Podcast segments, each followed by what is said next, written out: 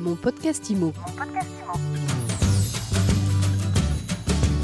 Bienvenue dans ce nouvel épisode de mon podcast IMO, le seul podcast qui vous informe 7 jours sur 7 sur l'actualité de l'immobilier. Chaque jour, un focus sur un acteur ou une actualité de l'immobilier avec un invité et aujourd'hui, je suis avec euh, Olivier Bernada. Bonjour Olivier. Bonjour. Vous êtes directeur commercial de Consultim. Le groupe Consultim hein, est une plateforme de distribution de produits immobiliers auprès de conseillers en gestion de patrimoine.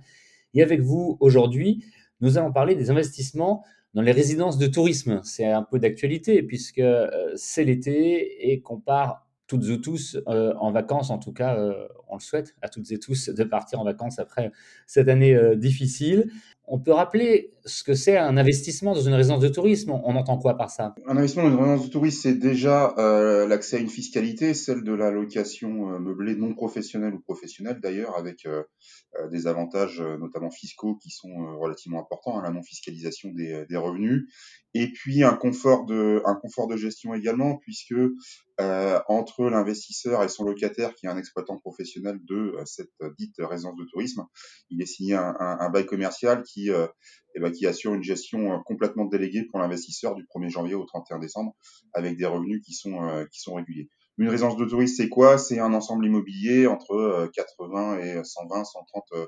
logements, plutôt bien évidemment à la montagne ou bord de mer, même s'il y a également du tourisme du tourisme urbain, où on propose de l'hébergement touristique bien évidemment, agrémenté également de, différents de différents services comme la restauration, des espaces bien-être, etc., euh, etc., qui viennent agrémenter le, séjour du locataire. Et alors, d'une manière générale, on a une assurance de revenus ou pas du tout? Alors, le bail commercial, euh, il prévoit euh, le montant du loyer pendant la durée du bail et les conditions de versement du revenu. ce n'est pas une garantie, on va dire, par nature du, du, loyer. De toute façon, dans ce bas monde, on peut dire très clairement aujourd'hui que rien n'est est garanti à, à, à 100%. Euh, bien évidemment, euh, le bail commercial il est signé avec un exploitant, euh, donc il faut qu'il y ait une pérennité de cet exploitant pour que le loyer il soit, il soit versé. Et puis euh, ce loyer il est versé, on va dire, euh, dans des conditions euh, d'exploitation qui sont qui sont cohérentes et, et normales. bien évidemment, on peut parler par exemple de la crise de la crise sanitaire du Covid qui a vu fermer par obligation un certain nombre de résidences de tourisme. Et dans ce cadre-là, eh bien, euh, il y a dû avoir nécessairement, pour assurer la pérennité euh, du modèle d'exploitation euh, de ces résidences, bah, des, suspensions temporaires de loyer liées à cette situation exceptionnelle. Alors effectivement, vous le disiez, c'est une situation exceptionnelle, mais dans l'absolu, les deux parties ont intérêt à ce que ces logements et ces résidences soient occupés avec le plus fort taux possible, hein, aussi bien l'investisseur que l'exploitant ont intérêt à ce qu'il y ait des euh, loyers qui rentrent.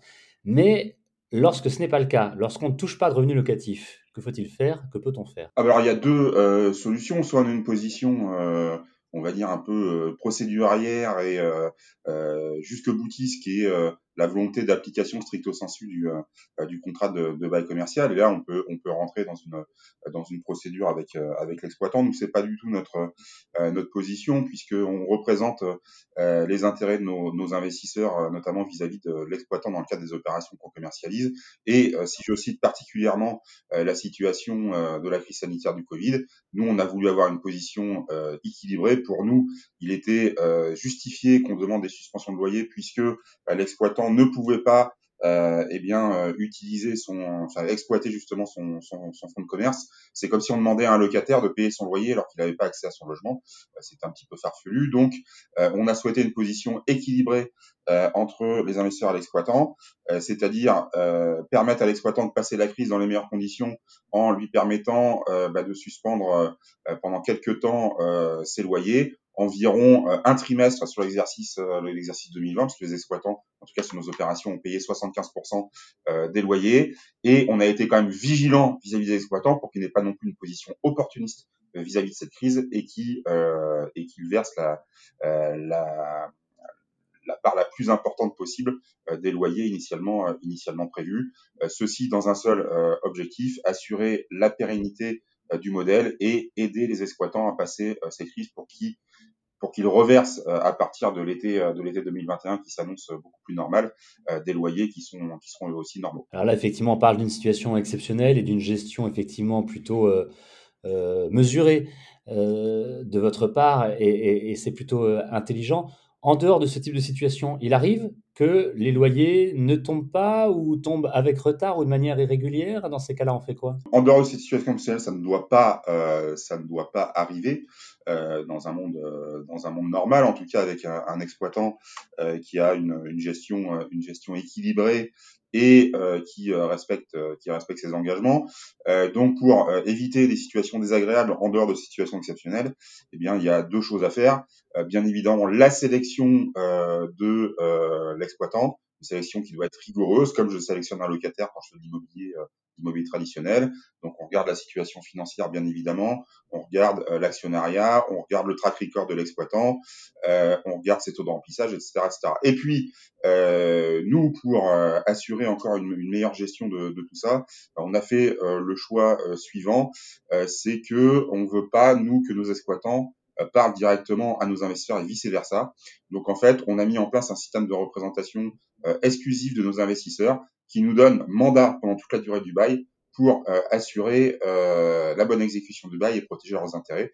Donc nous, en tant que euh, groupe consulting, on se fait payer les loyers de nos investisseurs directement et on les reverse directement également à nos investisseurs. tout cela assure une relation plus équilibrée avec l'exploitant puisque l'exploitant ne parle qu'à un professionnel, en l'occurrence nous qui représente derrière l'ensemble des investisseurs. Beaucoup euh, d'informations et de précisions euh, fortes, utiles. Merci beaucoup d'avoir répondu euh, aux questions de mon podcast IMO aujourd'hui, Olivier Bernadin. De rien, c'était un plaisir. Je rappelle que vous êtes directeur commercial du groupe Consultim. Mon podcast IMO, c'est tous les jours sur toutes les plateformes de podcast. C'est gratuit, vous pouvez vous abonner, vous pouvez le partager, le commenter et le recommander. Rendez-vous demain pour une nouvelle interview. Mon podcast IMO. Mon podcast IMO.